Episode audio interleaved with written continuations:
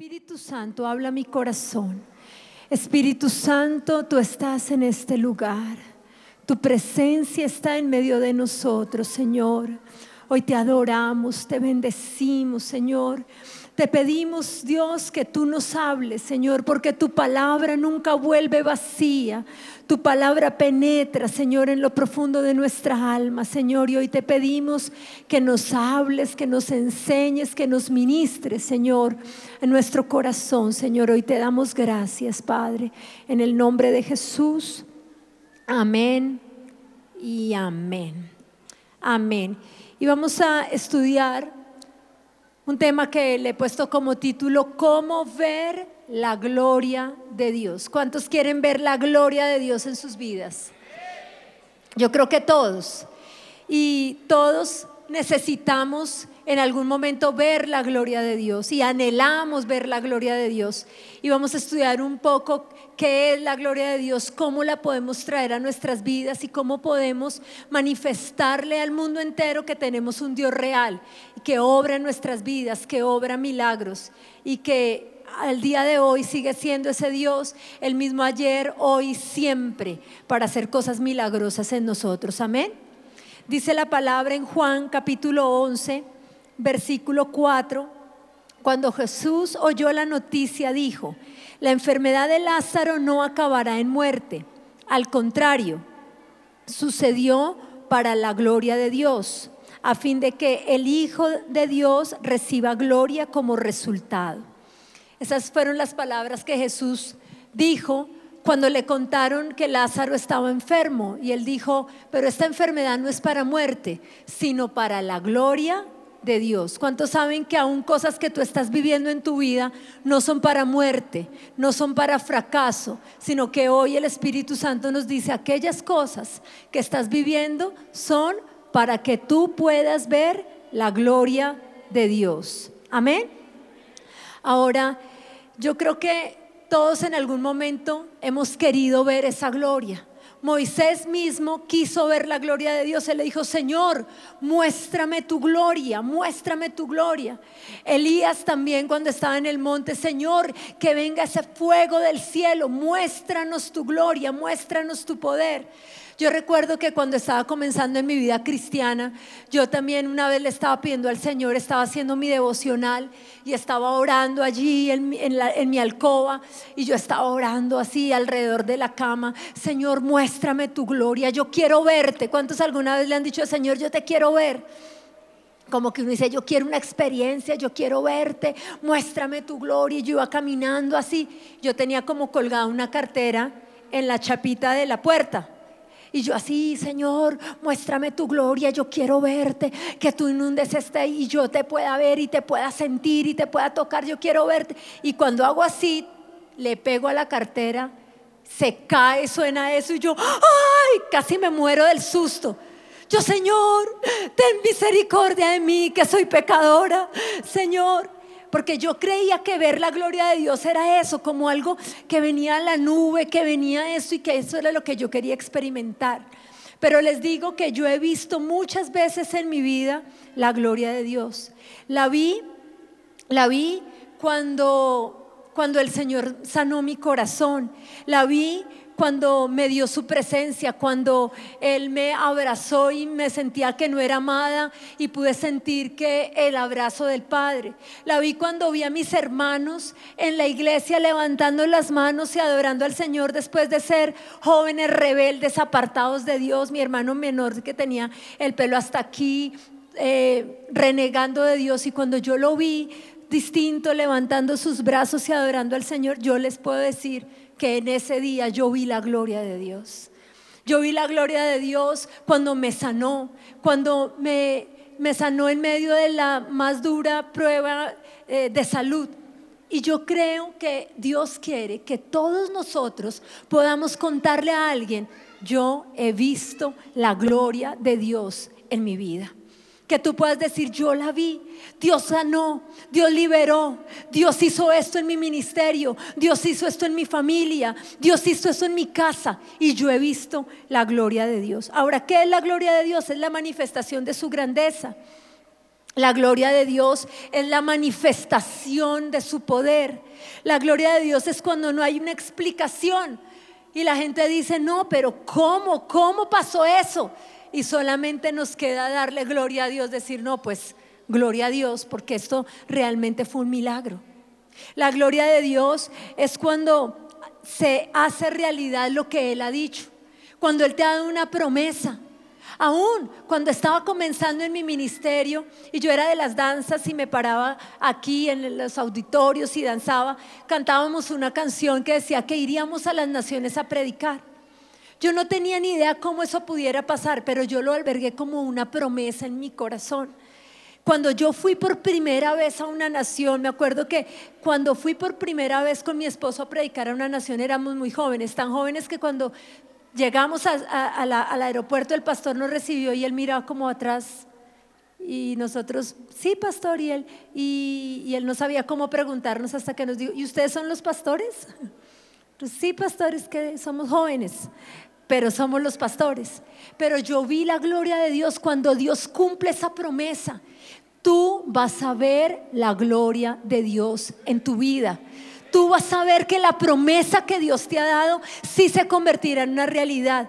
Que tus hijos serán sanos, que tus hijos le servirán al Señor, que tus finanzas van a florecer y que aquella gente que de pronto te ha visto con desdén y dicen, pero ese metido allá en la iglesia, va a decir, uy, no, pero tremendo. Eso sí, eso solamente lo hace Dios, porque vas a ver esa manifestación gloriosa de Dios en tu vida.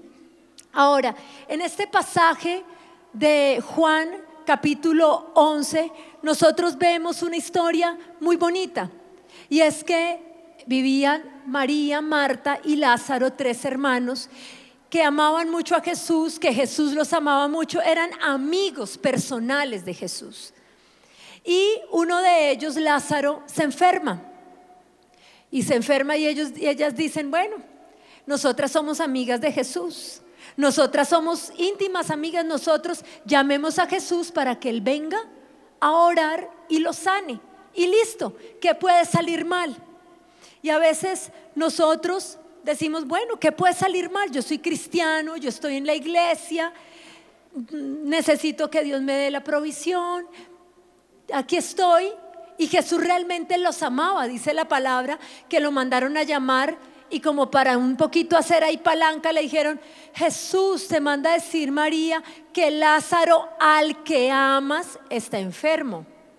Como diciendo, acuérdate que tú lo amas, que Lázaro al que tú amas está enfermo.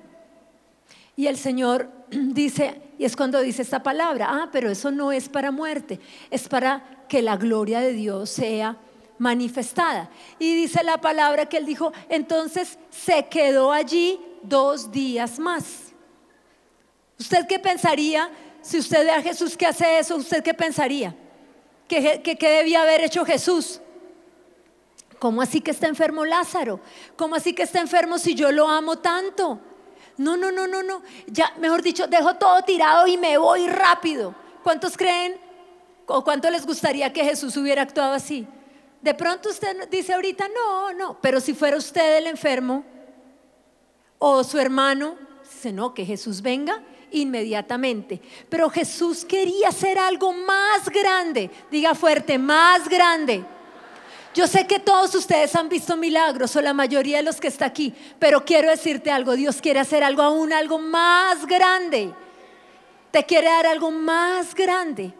Pero también Él amaba a los discípulos.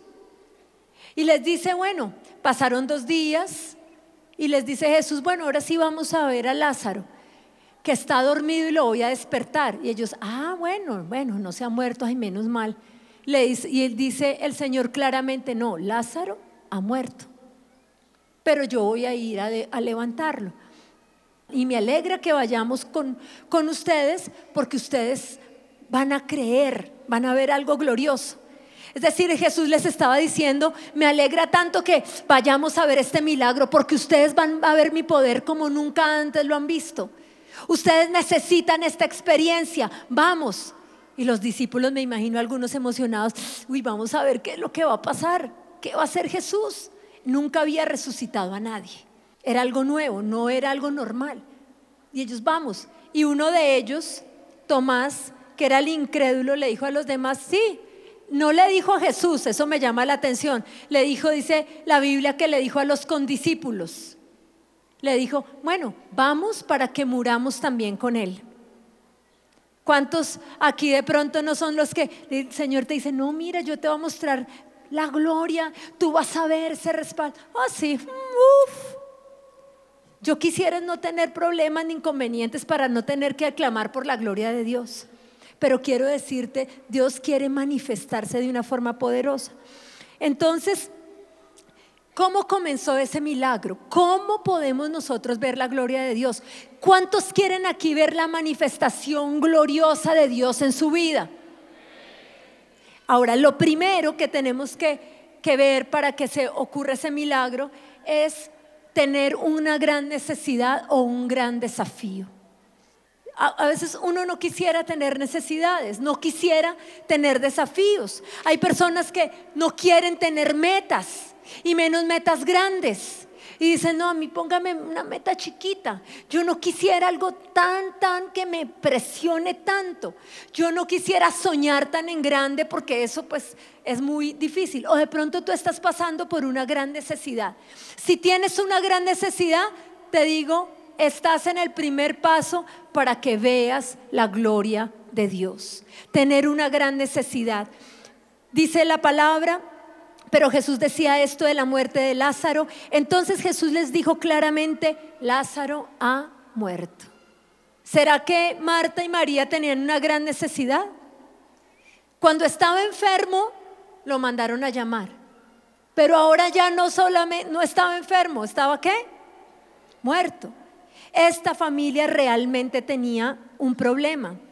Ellos pasaron por esta dificultad, Lázaro se enferma, le piden la ayuda a Jesús y Jesús se queda dos días más allí y ellos ven como que la cosa está más difícil todavía.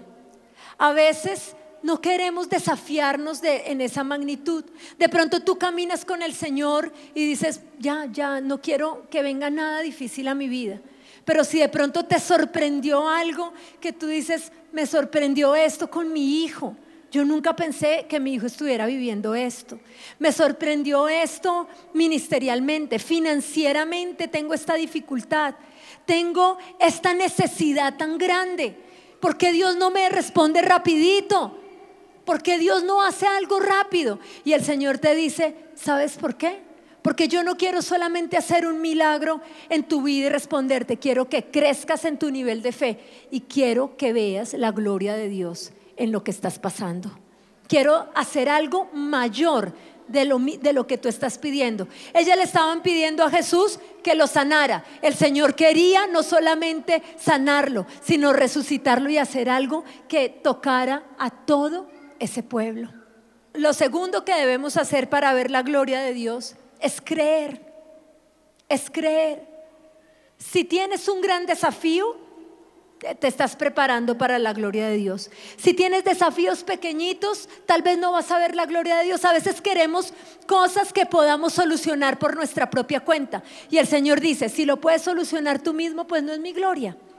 Pero si sueñas con algo tan grande, tan poderoso, que necesite mi intervención, cuando yo lo haga, tú verás la gloria de Dios. Y eso es lo que Dios quiere hacer. Pero lo segundo que debes hacer es creer. Cuando Jesús llega, María eh, se queda allí, Marta va corriendo, primero Marta y después María, van corriendo y le dicen al Señor, le hacen un reclamo. ¿Qué le dijeron? Jesús, si tú hubieras estado aquí, mi hermano no habría muerto. ¿Estarían felices o tristes? Estaban como bravas con Jesús. Señor, si tú hubieras estado aquí. ¿Y cuántos no le hemos dicho, Señor, ¿por qué no me respondiste cuando yo dije? Y como yo dije, si lo hubieras hecho como yo dije, yo tendría esto. Y a veces queremos eso. Es que yo quiero las cosas, es como yo ya dije, Señor, no es como tú quieras. Si tú hubieras estado aquí, mi hermano no habría muerto. ¿Por qué ella le hace ese reclamo? Porque ella tenía la fe para creer en la sanidad, pero no tenía la fe para creer en la resurrección. Ella decía, Jesús es poderoso. Y me imagino que le decía a todos, Jesús va a venir y Jesús lo va a sanar. Pero cuando se murió dijo, ah, no hay silla ni modo. Yo conozco a un Jesús que sana, pero hasta ahí. De pronto tú estás viviendo algo y tú dices, yo sé que Dios puede hacer esto. Y Dios no lo hace. Y ahí te quedas como, ups, ¿y aquí qué pasó? Y no es que el Señor no lo haga porque no pueda, sino porque Él quiere hacer algo aún más grande, más glorioso. Se quiere manifestar de una forma que tú nunca antes habías conocido. Quiere elevar tu nivel de fe y quiere mostrarnos su gloria. Y entonces María tenía la fe para la sanidad, pero no tenía la fe para la resurrección. Y Dios quería llevarla a ella, a ellas, a Marta y María, a Lázaro, a los discípulos y a todo ese pueblo a otro nivel. Ellos conocían a un Jesús que sanaba, nunca habían conocido al Jesús que resucitaba, pero el Señor dijo, ya es tiempo, ya es tiempo. Ahí en el capítulo siguiente vemos que ya fue cuando empezó casi que la pasión. Él decía, yo necesito que ellos vean que yo todavía tengo más poder. Y el Señor quiere mostrarte eso. Cuando nosotros decimos, si tú hubieras estado aquí, a veces decimos, yo, es que si el Señor me hubiera, si yo tuviera, si yo hablara mejor, si yo tuviera más equipo, yo tendría más crecimiento. Si yo tuviera un mejor esposo, pues mis hijos estarían mejor. Es que si yo tuviera esto, pues sería más fácil. Si yo tuviera un mejor jefe, si yo tuviera un mejor empleo, yo prosperaría. Y el Señor dice, o sea, tú tienes fe para que yo te dé un mejor empleo, pero no tienes fe para creer que yo te voy a dar una gran empresa. Tú tienes fe para creer que yo puedo cambiar el esposo, pero no tienes fe para creer que yo puedo cambiar a tu esposo, a tus hijos y hacer un milagro familiar en toda tu casa. El Señor quiere elevar nuestro nivel de fe y quitar nuestros argumentos. Yo sé que hay muchos argumentos que nos impiden ver el milagro, porque siempre estamos diciendo, si yo tuviera, si yo hubiera hecho, si yo hubiera sido mejor, si yo hubiera estudiado, entonces tendría más prosperidad. Pero quiero decirte, no importa ni dónde naciste, ni lo que hiciste, cuando Dios decide y cuando tú crees, puedes ver la gloria de Dios en tu vida. Ahora, Él le habló claramente y le dijo, tu hermano resucitará. ¿Y qué le dijo María? Marta, perdón. ¿Qué le dijo? Tu hermano resucitará. Sí, yo sé, en el postrer tiempo todos los muertos resucitarán. Ella no tenía la fe para eso. Sí, yo sé que todos resucitarán.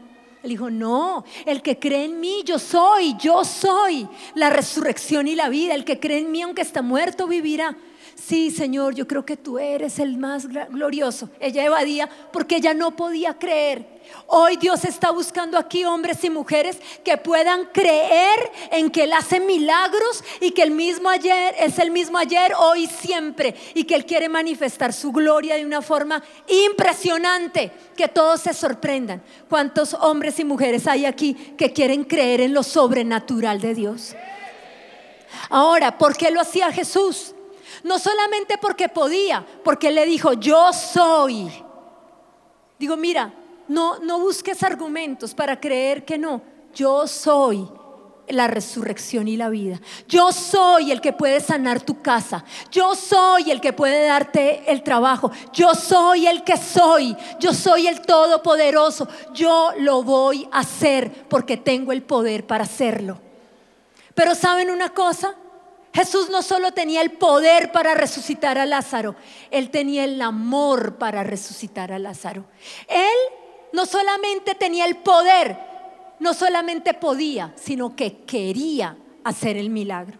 Y a veces es como que pensamos que él no quiere, como que lo estemos convenciendo. Dice la palabra que él se conmovió cuando vio, cuando llegó María María llegó y le dijo lo mismo, Señor, si tú hubieras estado aquí mi hermano no habría muerto. Y él se conmovió y dice la palabra, y Jesús lloró. porque Él los amaba. Él los amaba de verdad. ¿Y saben qué dijo la gente que estaba por allá? Hmm, mírenlo, sí los amaba, pero hmm, y no vino a sanarlo. Tanto que los amaba y lo hubiera podido sanar y no lo sanó. ¿Cuántos han escuchado esas vocecitas? No es que Dios me ama. Y la gente, hmm, pero si lo ama tanto, ¿por qué no ha hecho el milagro? Por, si lo ama tanto, ¿usted por qué está ahí como pobre todavía, no? Y si lo ama tanto, ¿por qué tiene esta dificultad? Y si lo ama tanto, entonces ¿cuál es el amor? Pero dice la palabra que Jesús, y dice en el siguiente pasaje, versículo, y Jesús se conmovió otra vez. Jesús si te ama. Y que te eh, permita pasar cosas difíciles no significa que Él no se conmueva de amor por ti. Que Él no se conmueva cuando te ve en una dificultad, en una necesidad. Que Él sea indiferente, que Él haya perdido su compasión. No, Él te tiene compasión, te tiene amor y se conmueve de amor. Porque Él va a hacer el milagro. No solamente porque Él puede, sino porque Él quiere, Él te ama y quiere darte lo mejor. Amén. Y por último, quitar la piedra. Dijo, dijo Jesús, él llegó y dijo, quiten la piedra. Y mi esposo cuando explicaba este pasaje decía que el Todopoderoso llega, voy a resucitar a este hombre. Quiten la piedra, que uno pensaría, ¿por qué no con su mirada los Superman rompió la piedra? La hubiera roto, la hubiera movido con la mano, una cosa así, pues iba a resucitar a un muerto, como no iba a romper una piedra. Pero él quería que ellos hicieran algo. Quitar la piedra significa cuando tú vas a la acción. ¿Le crees? Actúa. Si tú no actúas es porque no crees. Si tú dices, yo sé que el Señor me va a dar un ministerio poderoso, y me quedo aquí, no invito a nadie. Señor, yo lo creo. Tráelos del norte, del sur, del oriente, del occidente. Yo veré, Señor. Pero ¿qué pasa, Señor? ¿Por qué no me respondes? ¿Dónde está la gente, las multitudes? Y el Señor te dice, ¿qué? Quita la piedra. ¿A quién estás llamando? ¿A quién estás invitando? ¿A quién estás visitando? ¿Estás haciendo la visión? Porque nuestra visión es quitar piedras. ¿Estás ganando? ¿Te estás capacitando? ¿Ya te inscribiste a capacitación destino? ¿O estás ahí, Señor, capacítame desde el cielo, algo que llegue así como a mi mente y a mi corazón y de repente yo resulte sabiendo toda la palabra, todas las estrategias, Señor? ¿Cuántos están orando así? ¿Cuántos están inscribiendo a capacitación destino, quitando esas piedras? La piedra de la ignorancia, del no saber qué hacer. Pero el Señor te dice, quita la piedra y yo voy a hacer el milagro. Yo hablaba con una mujer que tiene un grave problema con sus hijas y el, y el bienestar familiar le quitó sus hijitas. Y yo hablé con ella hoy y le jalé las orejas. Le digo, pero ¿cómo puede ser? ¿Qué te mandó a ti a hacer el.? No, que toca sacar unos cursos, pero es que eso, eso es un complique. ¿Y qué has hecho? No, yo orando, pastora, miren, orado. Le dije, sí, pero ve y quita la piedra. Haz lo que tengas que hacer. Dios va a hacer el milagro, pero tú muévete. Muévete. Y hoy el Señor te dice, a ver, zarandéme al que está al lado dígale, muévete. Porque, ay, sí, el Señor me va a dar un empleo. ¿Cuántas hojas de vida has hecho? ¿Estás estudiando? ¿Estás haciendo? No, mis hijos van a cambiar. ¿Les estás predicando? ¿Los estás escuchando? ¿Qué estás haciendo tú? El Señor te dice, haz lo que tú puedas hacer, que yo voy a hacer lo que tú no puedes hacer, pero no voy a hacer por ti lo que te corresponde hacer a ti. Muévete en la visión, muévete con tu familia, muévete en lo financiero, pero con una certeza. Yo quito la piedra y el Señor hace el milagro en mi vida. Porque Él es el que resucita. Yo soy la resurrección y la vida. Y el que cree en mí, aunque esté muerto, vivirá. Tú haz lo que puedes hacer y deja que Dios haga lo que tú no puedes. Y cuando el Señor le dice, quita la piedra, ella le dice, Señor, pero es que eso ya, Él se murió hace cuatro días. Señor se demoró un poquito, ¿cierto? Cuatro días, Señor, ya se murió. Y él le dice algo, no te he dicho que si crees verás la gloria de Dios. Le repitió. ¿Y por qué le repitió? Hoy el Señor te está diciendo, oye fulanito, no te he dicho, como diciéndote, no es la primera vez que te lo digo. No es la primera vez que te lo digo, pero te lo quiero decir una vez más. No te he dicho que si crees verás la gloria de Dios. ¿Y qué hicieron ellos? ¿Y ella qué hizo? Ay, sí, sí, Señor. Y fueron y quitaron la piedra. Porque ella no quería actuar. ¿Y por qué no quería actuar? Porque no quería ser. Porque no creía. Cuando tú dices, no, pero es que yo, para ir, si tú no vas es porque no crees, pero si tú te mueves es porque estás creyendo, estás quitando la piedra y verás la gloria de Dios. Y así, cuando ellos quitaron la piedra, el Señor habla y le habla al problema y le habla al muerto y le habla al que supuestamente ya es día y el Señor le dice, Lázaro, ven fuera. Y es cuando el Señor trae vida, si es la empresa, si es el ministerio, si son tus sueños, si eres tú mismo que te has sentido muerto. Hoy tú le decir, Señor, yo estoy en el primer paso, tengo una dificultad.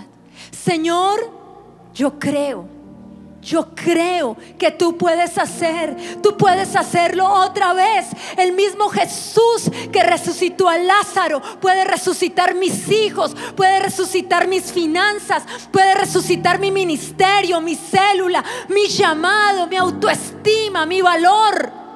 Yo creo y voy a actuar y voy a ir y voy a predicar y voy a ir con mis hijos y voy a ir a ese trabajo y voy a hacer el ministerio y voy a capacitarme y veré la gloria de Dios. Amén. Tú la verás. Y así salió Lázaro, salió todo vendado, difícil. Y él volvió y les dijo, ahora quítenle las vendas. Otra forma de decirle, actúen. Y Lázaro salió. Yo quiero ver la gloria de Dios. ¿Cuántos quieren ver la gloria de Dios? Ponte en pie, levanta tus manos. Y hoy dile al Señor, levanta bien fuerte tu voz y dile, yo quiero ver la gloria de Dios. Yo quiero ver. Yo quiero ver ese poder. Yo quiero. Tal vez tú eres Lázaro que necesitas vivir.